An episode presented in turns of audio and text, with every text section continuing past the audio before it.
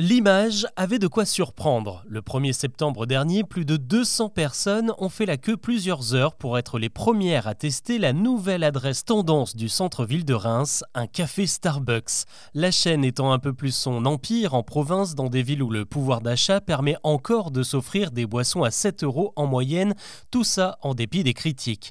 Car du côté de Angers, l'ouverture du quatrième Starbucks de la ville il y a quelques jours s'est beaucoup moins bien passée.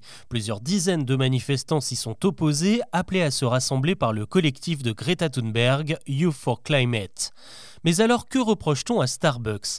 C'est vrai que la marque a l'air sympathique. Aux États-Unis, son ancien patron Howard Schultz est connu pour avoir offert une couverture santé à ses employés et pour ses prises de position contre les inégalités raciales et contre l'homophobie.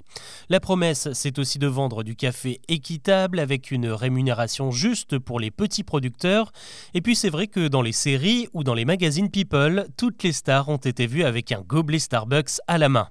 Mais derrière le rêve et les bonnes intentions, l'empire Starbucks a lui aussi sa part d'ombre. En 2015, la Commission européenne a infligé une amende de 30 millions d'euros aux Pays-Bas pour avoir passé un accord avec l'entreprise pour faire de l'optimisation fiscale. Un tour de passe-passe qui consiste à endetter les Starbucks français auprès d'autres filiales. Résultat, les enseignes françaises sont déficitaires et leur bénéfice déclaré leur permet de ne pas payer d'impôts.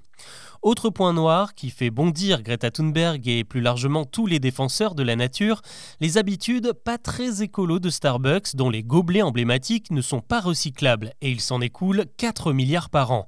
En février dernier, le gouvernement français n'avait toujours pas reçu le plan d'action de Starbucks alors que toutes les enseignes de restauration rapide étaient censées bannir la vaisselle jetable. Aujourd'hui, il est vrai que la porcelaine sort un peu plus si on consomme sur place et on peut même venir avec sa propre tasse dans certaines échoppent, mais l'immense majorité des clients Starbucks repartent avec leur café et donc avec un bout de plastique. Malgré tout ça, Starbucks conserve sa bonne image, en particulier auprès des jeunes qui voient le symbole d'un mode de vie. Le café emporté, c'est l'image d'une vie active et d'une dose de réconfort lorsque tout va à 100 à l'heure. La marque l'a bien compris en draguant de nombreux influenceurs qui n'hésitent pas à prendre leur boisson en photo comme une morning routine avant une journée bien remplie.